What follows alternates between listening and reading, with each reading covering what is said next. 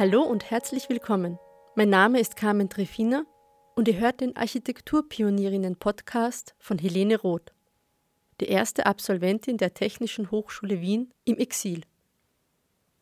Am 7. April 1919 erfolgte die Zulassung von Frauen zum Studium als ordentliche Hörerinnen an den technischen Hochschulen in Österreich.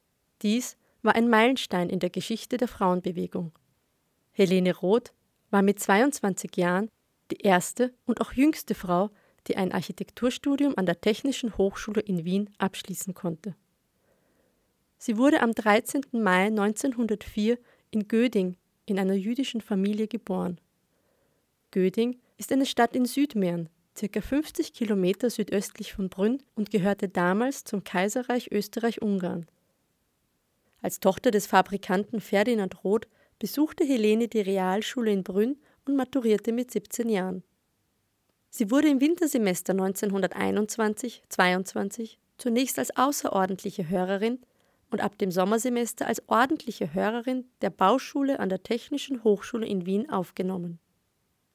Schon Ende 1926 legte sie die zweite Staatsprüfung für Architektur ab und erhielt den Ingenieurtitel. Eigenen Angaben zufolge arbeitete sie für das Büro des Architekten Sobotka, bevor sie selbstständig tätig wurde.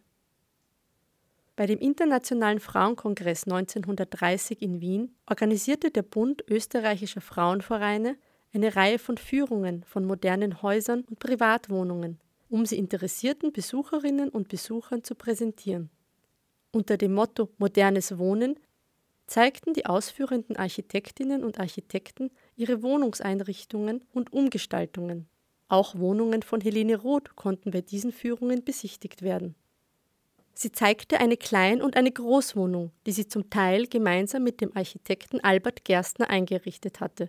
Diese befanden sich in einem Neubau in der Sieveringer Straße 23 in 1190 Wien und in einem älteren Gebäude in der Schopenhauer Straße 74 im 18. Wiener Gemeindebezirk. Die Journalistin Gisela Urban beschrieb diese zwei Wohnungen in einem ihrer Artikel, der 1933 in der Zeitschrift Die Österreicherin publiziert wurde, wie folgt. Die erste dieser Wohnungen, das Heim einer Mutter mit ihrem erwachsenen Sohn, befindet sich in einem Neubau. Hier durften bauliche Veränderungen nicht vorgenommen werden. Doch hat die Architektin diese Wohnung ästhetisch reizvoll und auch eigenwillig gestaltet. Besonders erwähnenswert ist das Speisezimmer, dem Maria Strauß-Likatz durch eine fantastische Wandmalerei einen festlichen Charakter aufdrückte.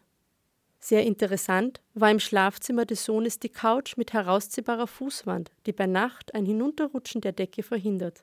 In allen Räumen gefielen die geschmackvollen Vorhänge, überhaupt die Zusammenstimmung von Wänden, Möbeln und Textilien. Die zweite Wohnung, die Großwohnung, die hier in Augenschein genommen wurde, dient mit ihrem Musikzimmer dem repräsentativen Bibliothekzimmer und dem diese beiden Räume an Eleganz noch übertrumpfenden Speisezimmer vornehmer Geselligkeit.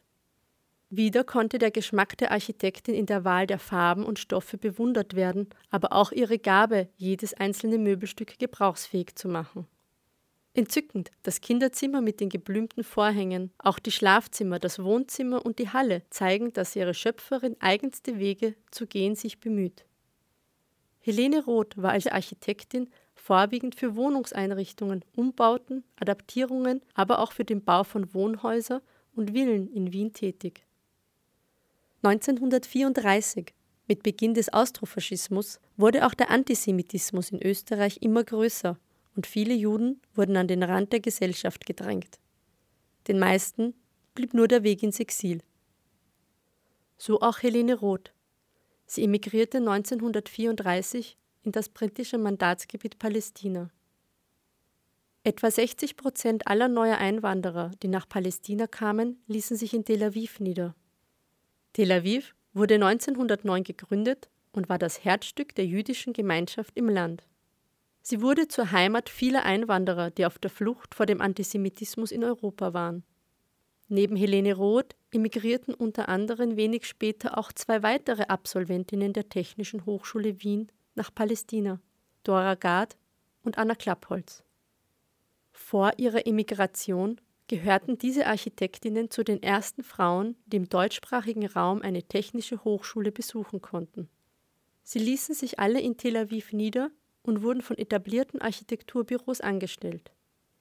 Helene Roth trat in das Büro von Alfred Abraham ein und wurde später auch seine berufliche Partnerin. Die Zusammenarbeit bestand bis 1956.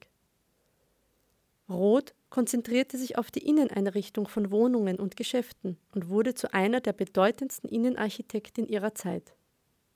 Durch die rasche Zunahme der Bevölkerung entstand der Bedarf nach effizientem Wohnungsbau.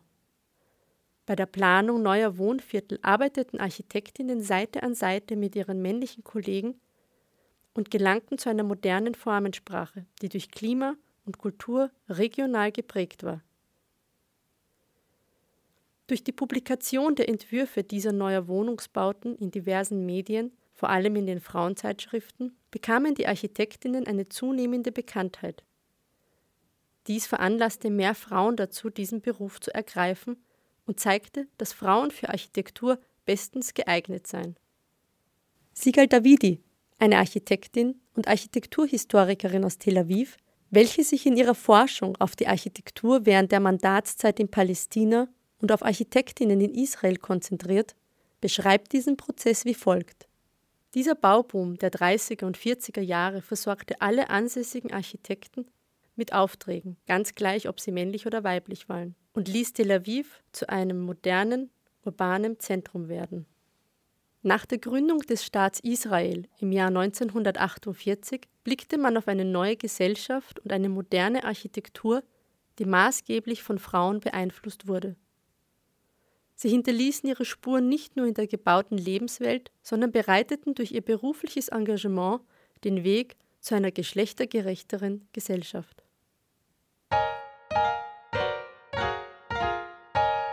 Architekturpionierinnen Podcast